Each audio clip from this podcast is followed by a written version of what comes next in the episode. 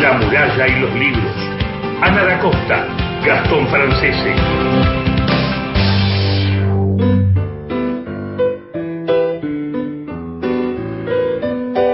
Hola, ¿qué tal? ¿Cómo están? Muy buenos días, bienvenidos. Un nuevo encuentro de La Muralla y los Libros, el programa de la Biblioteca Nacional. Mi nombre es Ana da Costa y ya estamos todos aquí, todo el equipo, Gastón Francese, eh, Cristian Blanco en la coordinación de aire, eh, Mauro Torres en la operación técnica. Hola Gastón, muy buenos días, ¿cómo estás? ¿Qué tal Ana? Muy pero muy buenos días, 7 de, la mañana, 2 minutos, 29 grados, sensación térmica en la ciudad de Buenos Aires. Wow, está pesadísimo, ¿cómo estás vos? Bien, muy bien. Le quiero mandar saludos a dos nuevas oyentes que se suman del otro lado de la cordillera, desde Chile, Sola Led y Carla Won, le mandamos un beso grande. Eh, descubrieron el programa por, por nuestra invitada de hoy, eh, que nos hicieron un comentario en Instagram, así que bienvenidas a, La Muralla como nuevas oyentes. Le quiero mandar un beso grande a Marcelo Cruz, que, eh, que estuvo haciendo la operación técnica del programa durante todo el año pasado. Le mandamos un beso enorme. Abrazo grande. Sí, pronta recuperación. Y comenzamos con el programa. Decía que nuestra entrevistada de hoy, estuvimos conversando con ella esta semana, se trata de Selva Almada que hablamos sobre su última novela, No es un río.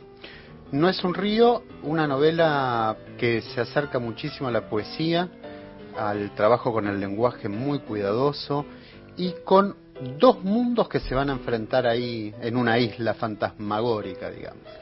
Así es, y pensamos, ella misma creo que no que no lo pensó cuando lo estaba escribiendo, pero forma parte de un ciclo dentro de su obra, no es un río, eh, recordemos que escribió también otros libros, como por ejemplo el libro de cuentos El desapego es una manera de querernos, Chicas muertas, y escribió eh, Ladrilleros, El viento que arrasa, y No es un río, esta especie de trilogía de este universo masculino, este universo de varones. Así es. Eh, ¿Te parece si compartimos con los oyentes nuestro nuestro primer bloque antes de damos los teléfonos? Sí, damos los teléfonos y ¿sabes qué estuve pensando? Decime. Con Selva hablamos esta semana sobre Salvaje Federal, que es la librería editorial que junto con otras amigas crearon hace muy poco tiempo, ahí donde confluyen muchísimos autores de nuestro país. Me pasó, y no sé si te pasó a vos, Gastón, cuando yo entré a la página de Salvaje Federal, de encontrarme con muchas eh, con muchos nombres de escritores que no conozco. ¿no? Del NEA, del NOA, de la Patagonia. Vos sabés que a mí me pasó al contrario. ¿Sabes lo que me pasó? Muchas voces que pasaron por acá. Sí, pero otras que no. Me puso muy contento. Sí, otros que descubrí, digo, ¿no? Porque eh, me pasó de, eh, un poco lo que decís vos, de decir, ah, fulano estuvo en el programa o lo entrevistamos con tal obra, pero también me pasó de descubrir autores. Claro, claro, sí, sí, sí. Entonces quiero invitar a los oyentes para que nos llamen al, teléfono de línea o que nos manden un mensaje por WhatsApp y que nos cuenten qué autores, qué libros descubrieron en este último tiempo para compartirlo con los oyentes de que si se trata de un libro de, cuentos, una novela, una poesía, algún autor nuevo que le recomendó un librero, un bibliotecario, ¿a qué teléfonos? WhatsApp 1165 84 0870 contestador, saben que nos encanta que nos dejen su voz. Me encanta, me encanta, a ver si nos llaman hoy. 0810-222-0870.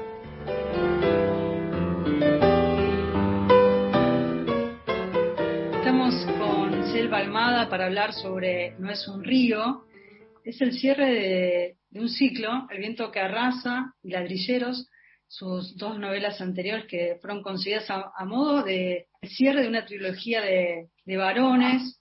Primero te quiero saludar y preguntarte si tiene que ver con, con los códigos y con el universo habitado por los varones. Hola, ¿cómo están? Bueno, un gusto estar de nuevo en el programa y con esta novela. Sí, yo creo lo de la trilogía un poco en realidad surgió no como un plan inicial, sino se me apareció cuando empecé a escribir esta, esta tercera novela. Es decir, ah, bueno, forma de algún modo, forman una serie, las dos anteriores y la idea que tengo para esta. Sabe que no, no es una trilogía en el sentido convencional que le damos a las trilogías, no, o sea, no, no, no es que un, hay que leer una primero y la otra después, ni que hay que leer las tres para entender algo en particular, pero sí que, que había, para usar un poco también el, eh, algo del universo de la novela, había ríos subterráneos que las comunicaban. Y creo que uno, uno de esos ríos subterráneos podría ser esto que, que acabas de decir, de los pactos entre los varones, de la, de la amistad entre varones y de la forma de relacionarse que tienen los varones, que es bien distinta a las formas de relacionarnos que tenemos las mujeres. Y creo que las tres novelas muestran un poco o hacen un recorte de, ese universo. Es cierto, coincido con vos en que se puede poner un cierto sistema. Veo muchos matices en No es un río. Hay algo que me parece que está más intensificado y que seguro Ana también va a hacer hincapié porque a ella le gusta mucho detenerse en el lenguaje. Me parece que hay un trabajo mucho más arduo, llegando al límite de lo poético, en un discurrir como un río esa novela, pero también me parece que en este caso la naturaleza lo que nos está poniendo es frente a dos mundos que se van a contraponer en una isla hay dos mundos que van a chocar. No es solamente los pactos entre los hombres, que lo hay, no es simplemente los silencios que está en todos lados, sino dos modos de estar en el mundo. De hecho, la novela inicia con una violencia hacia la naturaleza. Sí, es verdad. El trabajo con el lenguaje, sí.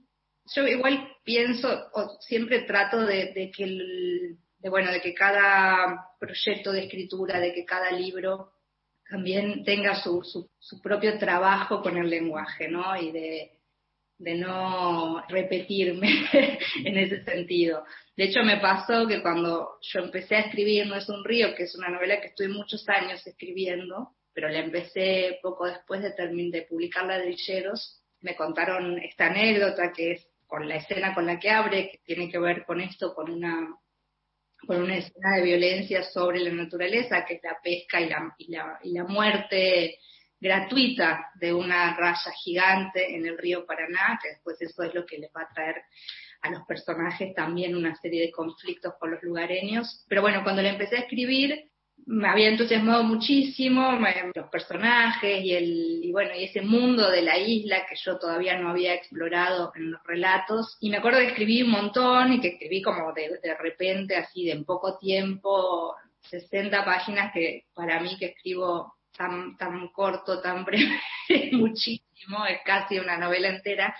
Y bueno después la dejé eh, la, abandoné para escribir chicas muertas, y bueno, pasaron un, par de años hasta que retomé ese borrador, y me acuerdo cuando lo leí así de una sentada, justo en una residencia que había ido a hacer en, en Italia, me di cuenta que estaba muy pegada todavía al lenguaje de ladrilleros, o a la forma de narrar de ladrilleros. Y eso fue como la, primera eh, cosa que me hizo detenerme y decir, no, pero esta novela es es otro ambiente, es, es el mismo universo masculino, pero hay otra cosa acá. Eso que ladrilleros era como tan, eh, era una violencia muy expuesta, acá me parecía que iba a ser una cosa un poco más soterrada, pero tampoco el mismo soterramiento del viento que arrasa. Entonces ahí empecé a buscar un tono que fuera particular de esta novela. Y bueno, y después de, ir y venir, de, ensayar y fracasar varias veces, apareció e, este tono que, vos decís, pues muy, muy cercano, mucho más cercano a la poesía. O sea, en general mi narrativa es bastante lírica, pero creo que en esta, como el trabajo fue mucho más exhaustivo, más intencional quizá. Yo soy una lectora de poesía, no escribo poesía, pero admiro mucho a los a, los que pueden hacerlo y a las que pueden hacerlo. Y una de las cosas creo que, que más me impacta de la poesía es ese poder de síntesis que tiene, ¿no? Como de ir directo al corazón de las cosas. Y, y, en el proceso de escritura sí trabajé mucho eso, el recorte, o sea, yo digo, narrar me sale bastante natural, ser narrativa. Entonces, a veces como que tenía que no sé, como que sacarme el vicio y escribir em, a veces las escenas, hacerlas largas, detalladas, etcétera, y para después volver y hacer el trabajo de, recorte. Así que eso sí fue como, fue como un trabajo que hice a lo largo de, todo el, proceso de escritura, que fue el de recorte. Quiero pensar en este tono que hablas, que encontraste para No es un río, pienso a la vez que hubo como una manera de economizar el lenguaje, y quiero detenerme en la palabra, en el verbo más que nada, decir. Él dice que está presente tan en toda la novela, ese decir que está vinculado, pienso por un lado, con, el hablar, este decir del pueblo, y lo narras con un estilo muy particular. Eh, todos dicen, dice Aguirre, voltea la cabeza y dice. Y en ese decir también dicen, algunos decían que el padre de Eusebio había estado preso y que la vieja nunca lo había perdonado. También decía que la madre de Eusebio recibía hombres y trabajaba de eso. Sí, lo del, lo del dice, no sé, apareció, bueno, yo creo que, que todo, como que todo, todo lo que escribo siempre es un accidente, los aciertos siempre son lo que después este, los lectores, las lectoras ven como aciertos del relato, siempre llego ahí por accidente, ¿no? En realidad ni siquiera sé cómo empecé a usar el dice, quería como esto, no quería usar eh, el guion de diálogo, no, quería usar la marca gráfica para los diálogos, y al mismo tiempo me parecía que alguna marca debía haber como para, bueno, que el lector no se perdiera un poco entre qué era diálogo y qué era narración.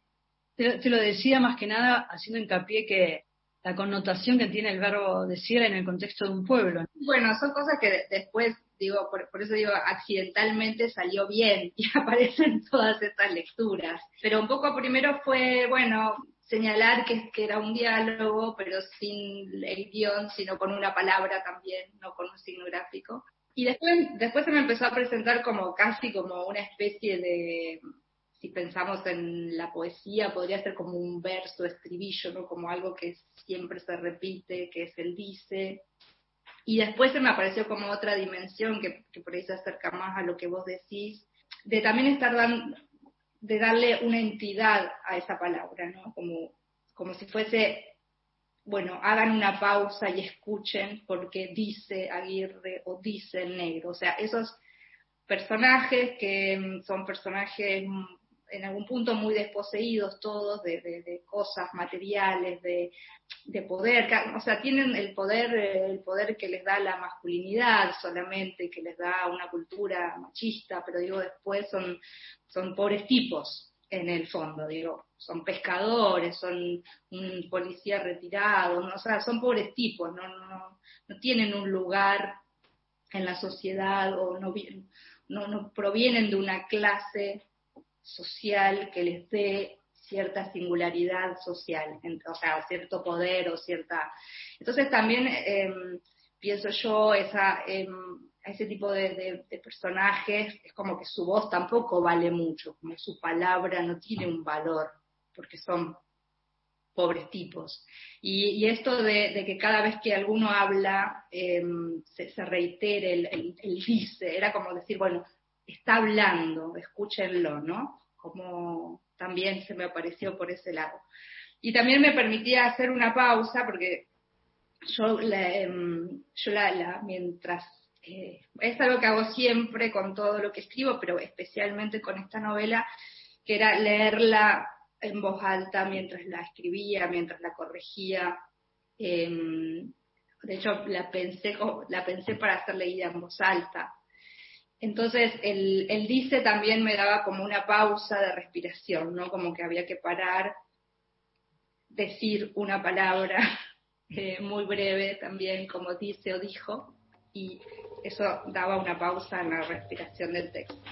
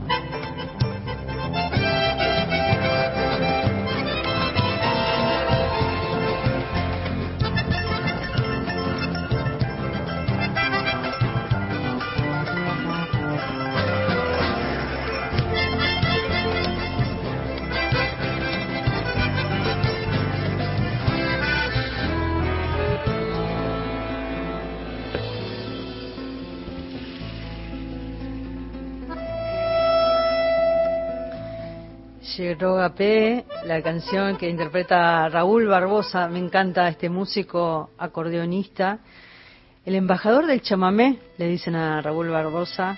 Tiene muchísimos discos, vive en París hace muchísimos años. Eh, fue distinguido con la Orden de Caballero de las Artes y las Letras. Escuchamos esta bellísima canción del litoral, hace música folclórica y mm, tiene mucho que ver con este con esta atmósfera que nos cuenta Selva Almada esta mañana. 7 y 19 de la mañana, vamos con algunos mensajes antes de la segunda parte. Sí. Vamos, ¿te parece? Mira, vamos desde Rosario, que Diego nos saluda desde Rosario. Sí. Pasamos por Entre Ríos, que nos mandan una foto de la ruta, después te la muestro, Ay, no qué sabes lindo. qué linda. Ahora voy para allá. No nos pone el nombre, le, le acabo de preguntar cómo, cómo se llama, dice desde la ruta entrerriana para celebrar el programa. Y nos vamos hasta Mendoza. Y mira lo que dice. A ver. Buen día, gente de Radio Nacional. Este año tuve el placer de descubrir la obra de la poeta tucumana María Belén Aguirre, Ah, María Belén Aguirre. ganadora del Premio Nacional de las Artes 2020 por su obra Siamesa. Sus trabajos son de una belleza desgarradora y una profundidad humana sorprendente. Hermoso programa. Nos felicita Edgardo y nos escucha desde Junín, Mendoza. Abrazos, abrazos para vos y vamos a convocarla a esta poeta. María Belén. Aguirre estuvo en la, en la muralla hace un par de años cuando estábamos en Folclórica. Ah, perfecto. sí, qué lindo, qué bueno, qué bueno recordarla. Vamos a, a pensar en esos autores, en esos escritores, poetas, ensayistas, eh, también quienes escriben novela, cuentos, que uno a veces se encuentra con un libro nuevo, lo descubre en la librería, le gustó lo que dice la solapa, la contratapa. Eh, muchas veces nos recomienda un librero. Me gusta, muchas veces me recomendó un librero de Librería Norte. Te dice, mira, llévate este libro que está muy bueno. O, el- o también el librero Andy de, de Antígonas, la librería que está sobre la cuadra de la Biblioteca Nacional.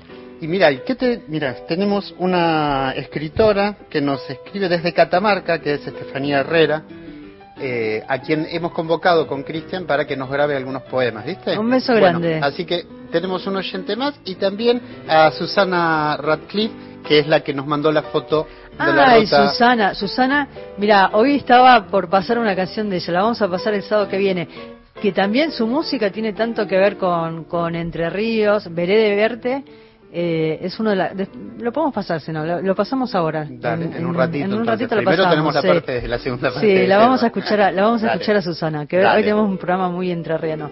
Ahora sí, vamos con Selva Almada, que nos habla sobre su última novela, No es un río. hablaste de la poesía y me voy a centrar en este conflicto que yo digo que son dos mundos que se van a cruzar en la isla. Por un lado, los isleños, esos hombres que tienen el paso liviano, que nunca sabes lo que les pasa por la mente, pero que ellos tienen un vínculo con su entorno que no es de recreo. Lo conocen como la palma de su mano. Conoce mejor al monte de lo que se conoce a sí mismo oye cómo respira. No son solamente pájaros ni insectos. No son cuises. Es este cuis, esta yarara, este río. Y acá me parece que la poesía viene a poder vincular del hombre con su entorno, que no puede ir por la prosa. Tiene que llegar al lenguaje poético para individualizar con lo que está trabajando. Es el, el último texto que escribí del libro. No, no es casual y no es casual tampoco que yo haya pensado que el tono de esta novela tenía que acercarse más a la poesía, exactamente por todo eso que decís. Para mí la, la isla, el río, la vinculación con la naturaleza han sido siempre narrados, entre comillas, por, por la poesía. Y sobre todo, en, si pensamos en la situación geográfica de esa isla, que es el río Paraná, que es tierra de poetas, ese verano de escritura, que fue el último verano de, de cierre de la novela, yo, yo se, me, se- esto va, va a sonar como medio místico y, y se, se van a decir que idiota, pero yo me sentía como, eh, no sé, como si atrás mío estuvieran susurrando eh, los poetas del litoral. Era territorio de la poesía, la, la isla y, la, y el río y la vinculación del hombre con ese espacio geográfico. Quiero seguir el hilo de, de la isla y el monte. La gente de la isla tiene el paso liviano, como características muy fuertes que tienen que ver con el lugar, como quien solo el que habitó ese espacio conoce y puede hablar de, en este caso, por ejemplo, del monte, que dice, este hombre no es de este monte y el monte lo sabe, pero lo deja, que se meta, que se quede el tiempo, que le lleve a juntar leña. Después el propio monte va a escupirlo, los brazos llenos de ramas, otra vez hacia la orilla.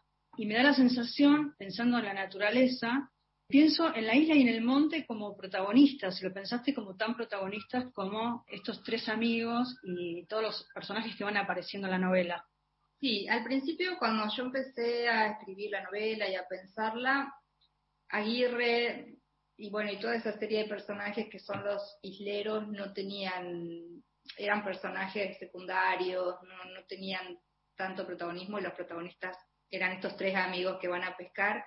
Esa escena que leíste también es una de las primeras escenas que yo escribí de la novela, o sea, la, de la pesca, que, abre la novela, y esa, o sea, me aparece a mí por primera vez el monte como algo que puede ser amenazador para quienes no pertenecen a ese espacio y que, y que puede tener, bueno, una este, personalidad propia, ¿no? Entonces esa escena se termina cuando él sale de, de, buscar leña y siente como que el monte se cerrara atrás de él, como una escena que termina un poco espeluznante, ¿no? Porque decir, bueno, ¿qué hay ahí? O sea, eso está vivo, es un ser vivo, ¿no? Y después, después cuando aparece, cuando vuelvo sobre la escritura y la, figura de Aguirre empieza a adquirir mucho más protagonismo, ahí ya sí, eh, o sea, el monte ya es como un aliado de, estos personajes de la isla y, como aliado de estos personajes también se torna peligroso y, y, bueno, y enemigo de los forasteros y de, y el monte, qué sé yo, casi como una especie de dios protector o de diosa protectora, ¿no? Porque también el monte tiene, no es, no es este, eminentemente masculino en la, en la novela. Digo, aparece en, alguna escena donde también se habla del monte y es el monte donde han sido engendrados, el monte que los acuna cuando nacen, o sea, como que no, no es una entidad masculina. Y bueno, y sí, sí aparece como ese territorio, sí, casi del orden de lo sagrado, ¿no? De, para los personajes que son de allí. Selva, utilizando esta idea que vos dijiste de la isla como territorio de poesía, pienso que también eso habilita a otra temporalidad. Esta isla fantasmática habilita otras presencias. No quiero decir nada más que eso para no, no, contar la novela, ¿no? Por supuesto. Y a, contrapelo de lo que diría Weber, que es el desencantamiento del mundo, ellos viven un mundo encantado, un mundo que los cobija y que hasta el monte es, como vos dijiste, lugar de crianza o de creación de vida. Sí, sí, la, bueno, la idea, o sea, digo, tampoco es muy original la idea de, así como vos decís, así lo pensé yo también, como este espacio, digamos, sin, sin tiempo, donde hay un clima de enrarecimiento, donde, donde lo que es no es y lo que parece puede ser, digo, como me, me gustaba esa idea de la isla que en realidad, bueno, viene también de otras, digo, no es original en el sentido de que muchos autores ya han escrito sobre eso, y ya hay miles, ¿no? En la historia de la literatura. Y, la y el río, que también tampoco es una idea este, para nada original, pero no me importa, porque yo siempre escribo sobre lugares comunes, así que no me importa la originalidad. De, bueno, de obviamente el río de los muertos, Caronte, hay una escena donde, donde los cruza el botero, esa vez donde, se, donde Eusebio después les dice que va a tener un hijo, donde bueno, el, el botero es muy Caronte. De hecho, la, la cita de, con los versos con, lo que, con los que abre la novela, que son de Calveira, son de un libro del que se llama El diario El fumigador de guardia, donde también hay una cosa donde el río tiene mucho que ver con el río de los muertos, de, bueno, digo, de la tradición literaria occidental. Así que sí, aparecen esas, marcas, aparecen un montón. Y me servía para, para bueno, no, no quiero contar la trama, eh, pero, pero me, bueno, me venía como anillo al dedo para esa trama, digamos, para, para sostener esa trama. Hablabas de un tono, pero también hay una música en la novela que tiene que ver con el lenguaje, esto de negrito, negrito, negrito. El negro que se había comprado un bote nuevo y quería estrenarlo, entonces arma este, este viaje con, con sus amigos. Pienso en estas palabras que van apareciendo en tincazo, tontear, adobado por el vino y el calor, asoleado, la chata, el guricito, guachitos, getonea, chambón. Y pienso también en estas palabras que van apareciendo donde nombra los animales del monte, ¿no? estos ruiditos de pájaros, de bichos chicos, un bisbiseo de yuyos, aperías, comadrejas, vizcachas. Y pienso también en la traducción. ¿Cómo fue trabajar la traducción de un lenguaje donde se nombra la diana, el negro, el tilo? Sí, yo creo que la música sale justamente de, de, esas, de esas palabras y de esos giros. Yo vengo trabajando con eso desde hace un montón creo que, acá, bueno, lo, trabajé de una manera más empecinada, pero algo que también he dicho bastante, pero que es que, o sea, a mí no me interesan estos giros o estas palabras en el sentido de darle verosimilitud al relato o de o en un sentido de, búsqueda, no sé, del sociolenguaje o de, decir, bueno, acá se habla así, sino justamente como parte de una poética. O sea, entonces para mí esas palabras son o, tienen verdad en cuanto suenan, ¿no? en cuanto a su sonido. Y están ahí por su sonido más que por darles una entidad realista al texto sino por, me interesan en su dimensión eh, poética, que termina siendo, que termina teniendo, como siempre tiene la poesía, una dimensión política, que también es decir, bueno, es, es, es esta región, es este monte, son estos personajes, es esta manera de vivir y esta manera de entender el mundo. Pero bueno, en, un primer acercamiento me interesa básicamente por el sonido y por cómo ese sonido se puede ir combinando en el texto. Por eso decía que la leía mucho en voz alta, porque para mí tenía que sonar, leerla en voz alta y que eso tuviera una música. La última entrevista que habíamos hecho, nos anticipabas No es un río, me acuerdo que tenías el manuscrito ahí a mano y nos leíste una parte de la novela, creo que fue el comienzo. ¿Te dan ganas ahora de compartir otro fragmento de la novela para cerrar la entrevista? Bueno, como suponía, están todos abajo de la enramada del rancho del César, sin camisa, brillosos de sudor y grasa de pescado. Juegan a las cartas. Corrieron los restos de dorado a una punta del tablón que hace de mesa. Arriba de unos cartones, los pellejos grasientos, las cabezas enteras, los ojos amarillos, abiertos, reverberan a la luz de la siesta. Esa misma luz dorada los envuelve a todos, como si irradiara de los cueros las escamas chamuscadas. Dos pescados que fueron inmensos, ahora espinazos pelados, cabezas de boca abierta, boqueando secos afuera del agua, adentro de este verano más inmenso que ellos. La misma luz envuelve a los amigos, parecen temblar como un espejismo orejean los naipes, se miran por encima del abanico de cartas, las pupilas vidriosas por el vino y la calor. Entra también en la luz, en la enramada, silencioso, sin hacerse notar. Gracias, Selva. Un placer enorme una vez más conversar con vos. Bueno, gracias. Igualmente, me gusta mucho charlar con ustedes, así que gracias. Continuamos en La muralla y los libros. Qué lindo haber conversado con Selva y mira, voy a tomar una, una frase, una parte de un poema de Alejandra Pizarnik que se llama La palabra que sana y dice, por eso cada palabra dice lo que dice y además más y otra cosa. Y esa idea un poco nos deja No es un río, que la recomendamos, la última novela de Selva Almada. ¿Hay mensajes? No, porque la máquina ha dejado de, funcionar. Está en, resistencia, así que ahora la dejamos tranquila. Bueno, ¿nos pueden llamar a qué número? 0810-222-0870 nos dejan, tienen 30 segundos para dejarnos eh, con su voz su mensaje. Esperemos que en un ratito vuelvan los WhatsApp.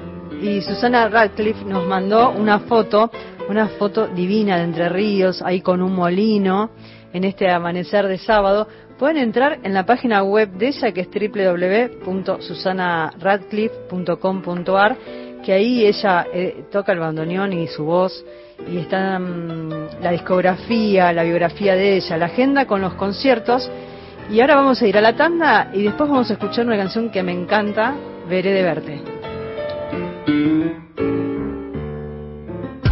La muralla y los libros, con Ana da Costa y Gastón Francese. Próximo lunes, apertura sesiones ordinarias. Transmisión vivo directo desde el Congreso Nacional. Móviles, acreditados, análisis, información. Todo el día cobertura especial. La apertura de las sesiones ordinarias se escucha en todo el país por la radio pública. ¿Conoces el Plan Básico Universal? Si sos beneficiario o beneficiaria, vas a poder acceder a Internet residencial desde 700 pesos, telefonía fija a 380 pesos, telefonía móvil a 150 pesos, televisión paga con un 30% de descuento sobre la tarifa más baja a julio de 2020. Más conectados, más cerca. Informate en argentina.gov.ar barra Plan Básico Universal. Reconstrucción Argentina. Argentina Presidencia. Avanza el verano. Avanza el verano. Disfrutalo con Nacional. 7 de la mañana, 35 minutos. Aire en movimiento. La radio pública. La radio pública. Radio Nacional.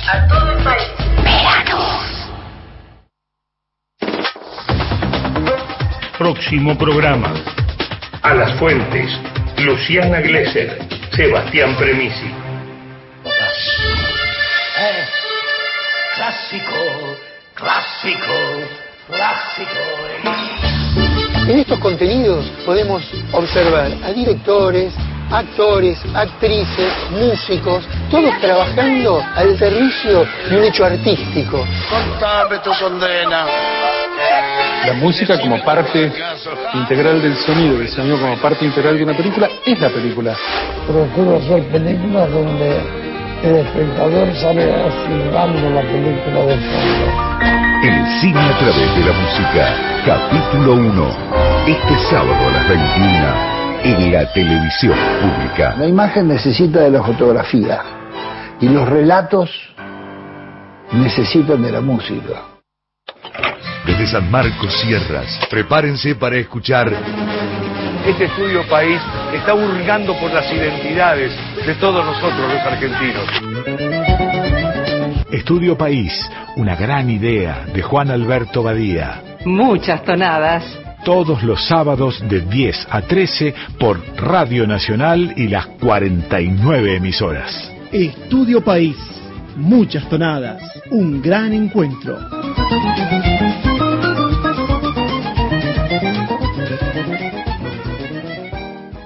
Continuamos en La muralla y los libros.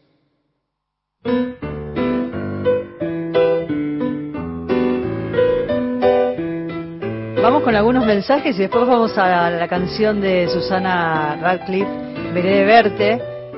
Vamos primero a la música, a la música. porque está media...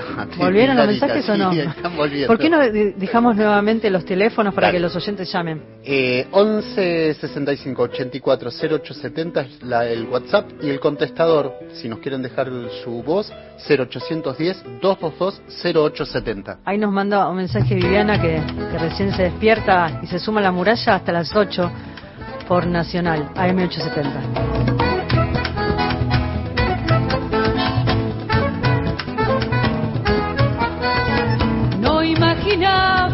Tanta despedida, tanto oír decir adiós. Juro que nunca existirá en la vida esa palabra entre las dos.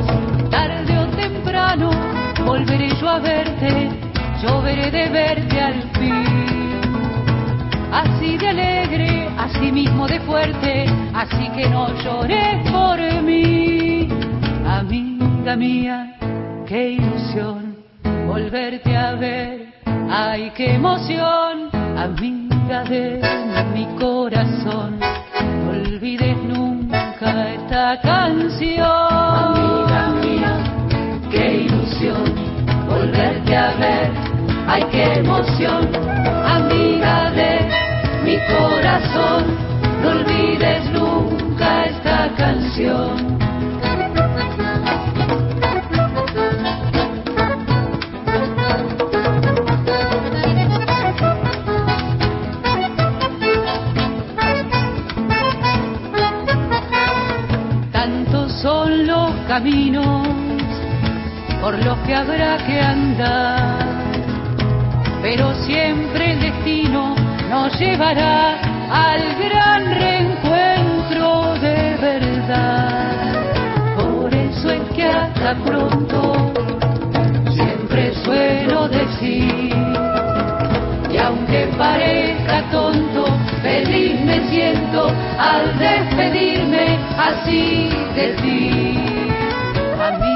Mía, qué ilusión volverte a ver, ay qué emoción, amiga de mi corazón. No olvides nunca esta.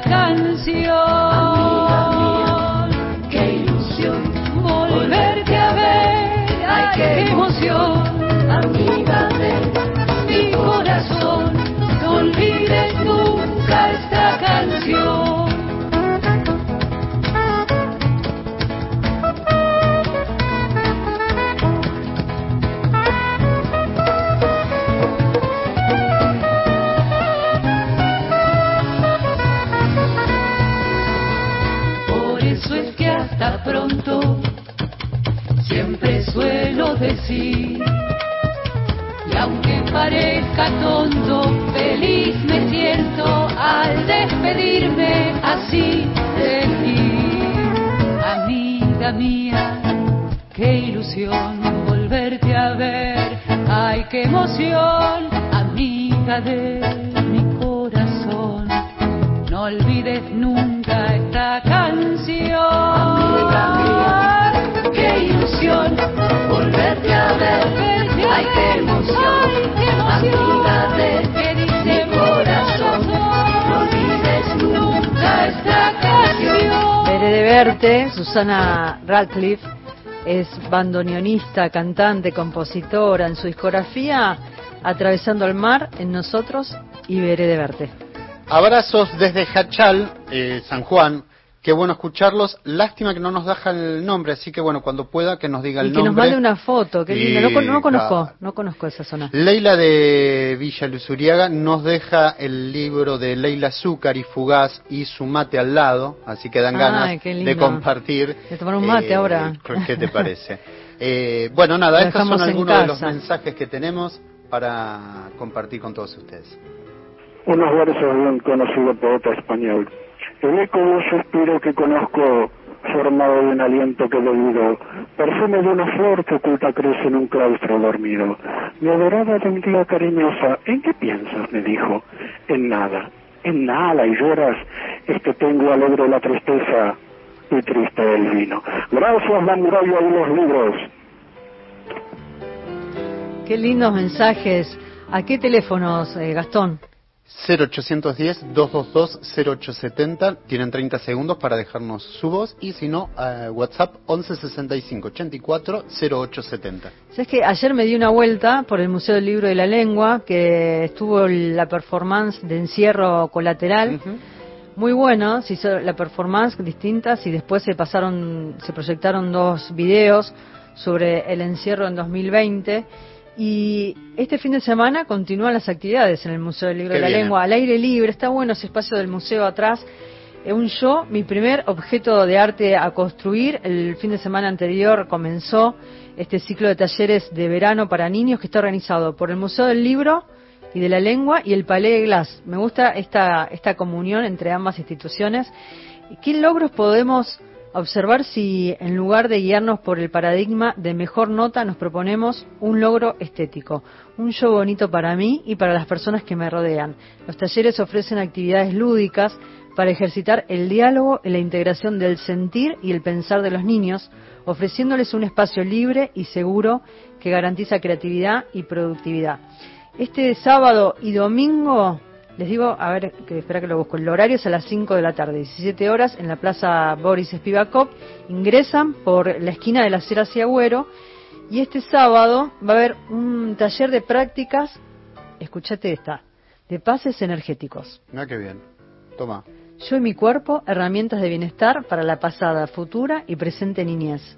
Me encanta esta idea, ¿eh? De, jugar con los buena. chicos en este taller. Y el domingo, mañana, si quieren llevar a los chicos, hay un cupo de, de 40 participantes, así que ingresen o a la página web de la Biblioteca Nacional, que es www.bn.gov.ar, o hacen la reserva en la página del Palais de Glass, que es www.palaisdeglass.cultura.gov.ar. Les decía que mañana, domingo 28 de febrero, a las 17 horas, va a haber un taller de ilustración y escritura participativa para chicos. Ocupar nuestras historias, hacer nuestros libros. Mira, vamos con un rezo poético de Emily Dickinson. A ver. Esperar una hora se hace largo si el amor está lejos. Esperar la eternidad se hace corto si es amor la recompensa.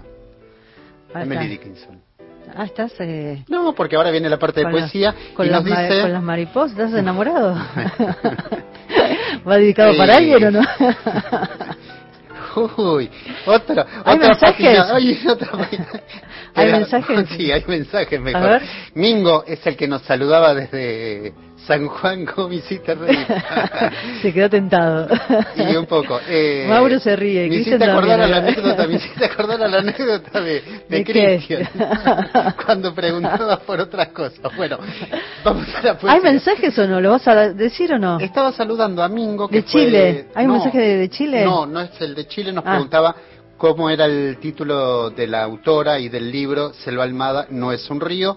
Y después, eh, chicos, desde los sábados donde donde desde muy temprano las letras nos nombran las palabras escondidas en la naturaleza, nos dan el monte y el río más importante de nuestra Mesopotamia.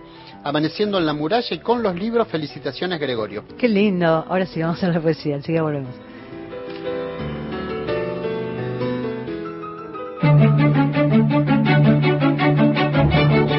Alfonsina Storni. Siempre estás como ausente de la tarde. Raúl González Muñoz. Llora, llora, Brutabú. Enrique Banks. Alejandra Yo Pizarro. no sé nada. Hilario Cazú. He soñado que tu dama Juana está crecida. Horacio Castillo. Leopoldo Lugones. Vengan santos milagrosos. Vengan todos en mi. Manuel Castilla. Paula Brecciaroli.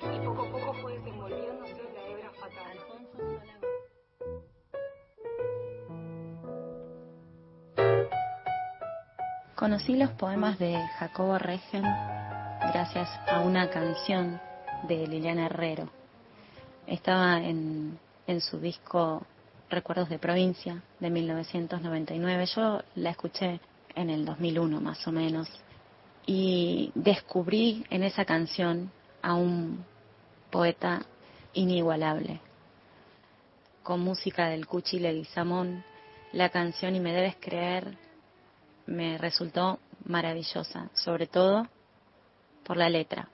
Jacobo Regen fue un poeta salteño que nació en Campo Quijano en 1935, un poeta oculto, no para su gente, sino para los que no somos su gente y vivimos lejos. La poesía de Jacobo Regen es una poesía de la inmensidad, de la naturaleza en contacto con la individualidad del hombre, del hombre y del poeta que crea con esa inmensidad pequeñas vasijas de las que tomamos todos nosotros, un agua enorme de belleza poética. Él odiaría que yo dijera enorme, que dijera inmensidad, porque él odiaba las palabras vacuas que no podían describir los límites humanos dentro de la naturaleza. Yo no lo pude conocer a Jacobo, aunque estuve bastante cerca de hacerlo.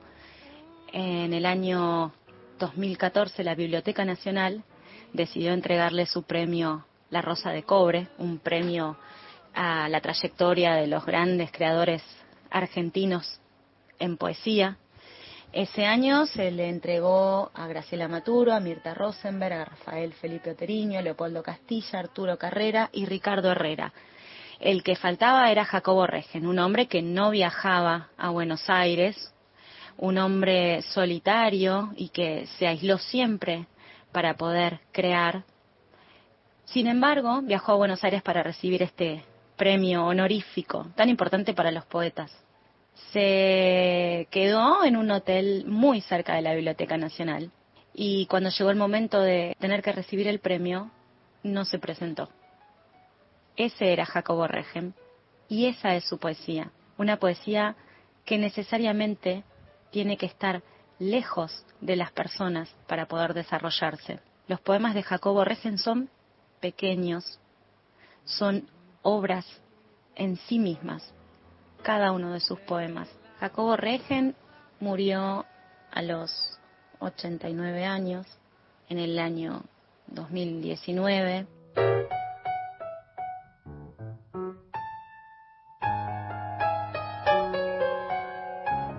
Y ese mismo poema, cuya letra tiene la canción que cantó Liliana Herrero, dice...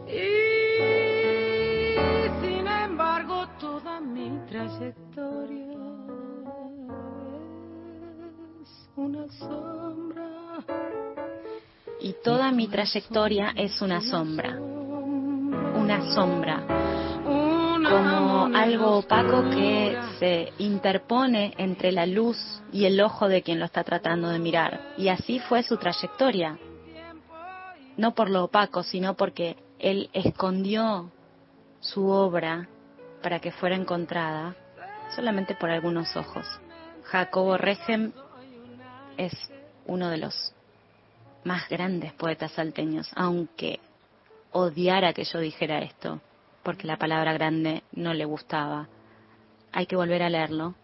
Siempre es uno de esos poetas que no se repite.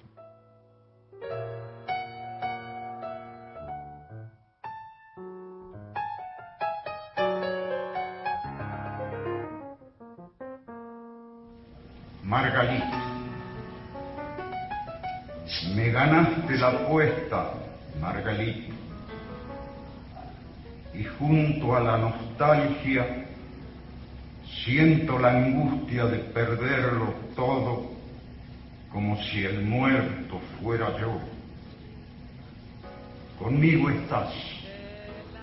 El alba se derrumba en mis ojos y socava la tierra que nos une.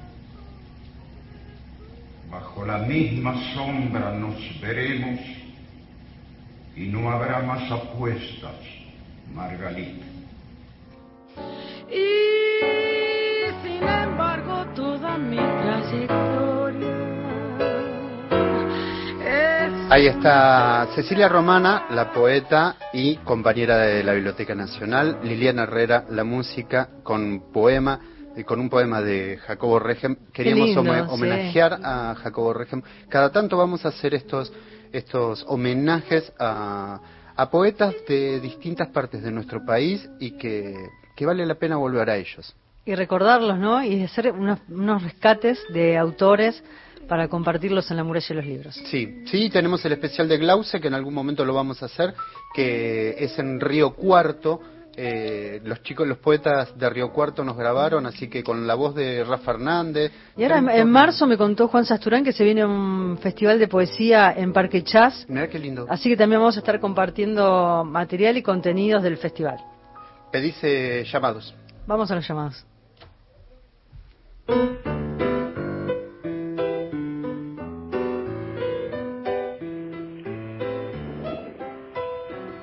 Hola. Agradezco la entrevista a Selva Almada y el libro nuevo que quiero leer se llama Mandíbula. Es de Rodolfo Jansón y el lugar y la historia están ahí, se sucede en Formosa, eh, que es un protagonista más, el lugar. Hombres, mujeres, modos y el paisaje, naturaleza, muy fuerte, muy, muy interesante.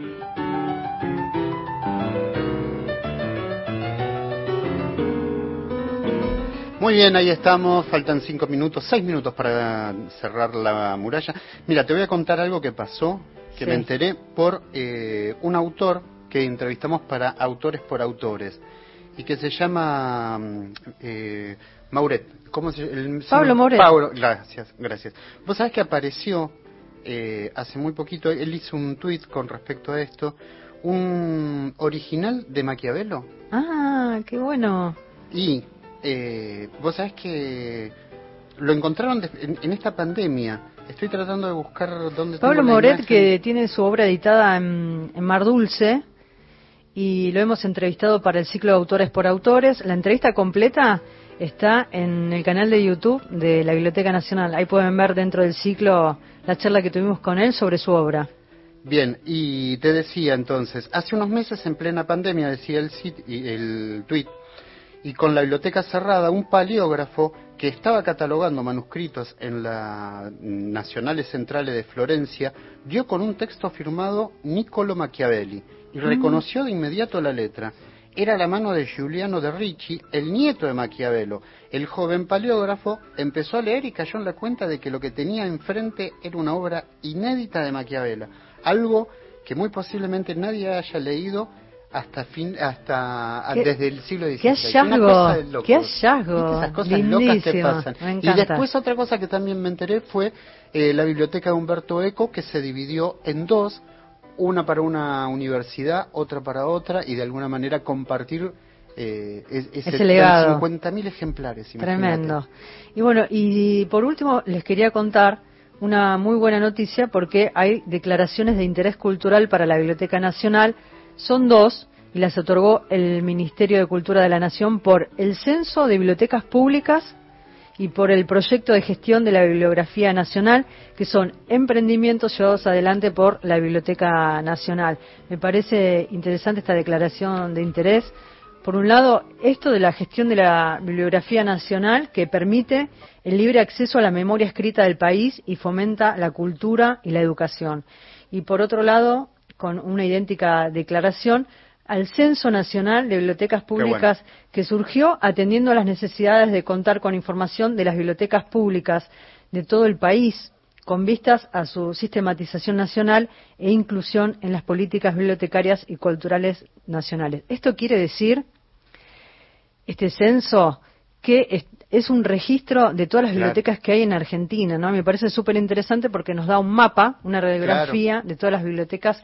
Hay muchas bibliotecas perdidas en pueblitos y cuánto han aportado en muchos casos y cuánto han ayudado o guiado a escritores. Siempre me acuerdo de la entrevista que le hicimos a Tomás Eloy Martínez eh, acá en la muralla, cuando nos contó que en esa biblioteca pública de Tucumán, esos bibliotecarios lo guiaron a él para, para como lector, digamos, ¿no? Como una especie de Claro. guía para la lectura. Eh, nos saluda Patricia desde Aniscate, Córdoba, y dice que recién nos descubre. Así que bueno, Patricia, a partir de ahora, todos los sábados a las 7 te esperamos. Bienvenida. y como siempre les contamos que toda la información de la Biblioteca Nacional está en su página web www.bn.gov.ar. Están los dos canales de YouTube, el canal de YouTube de la Biblioteca Nacional y el canal de YouTube del Museo del Libro y de la Lengua, donde ahí se, se suben todos los contenidos, las secciones y además están las aguafuertes en cuarentena que hace María Moreno y muchas secciones como en casa, lenguas vivas, subrayados feministas. Muchos de estos contenidos también están en Spotify. Ahí está La muralla de los libros, por si quieren volver a escucharnos. Y también están eh, los episodios que se han hecho de los 100 años de la radio. También lo pueden escuchar ahí en Spotify. Está bueno Spotify porque uno puede, después de haber escuchado los que no se levantaron a las 7, lo escuchan por ahí. Y si no, tienen también la página de Radio Nacional que también quedan los programas. Ahí están todos los programas subidos. Llegamos a- al final del programa. Muchísimas gracias, Mauro Torres, en la operación técnica. Como siempre, impecable. Gracias por, por la compañía y por el trabajo de cada sábado. Cristian Blanco, en la operación técnica, en la coordinación de aire. Y quien les habla y les hace compañía cada sábado, Gastón Francese y Chau, Ana chau. Costa. Buena semana, cuídense y nos encontramos el sábado a las 7. Chao, buena semana.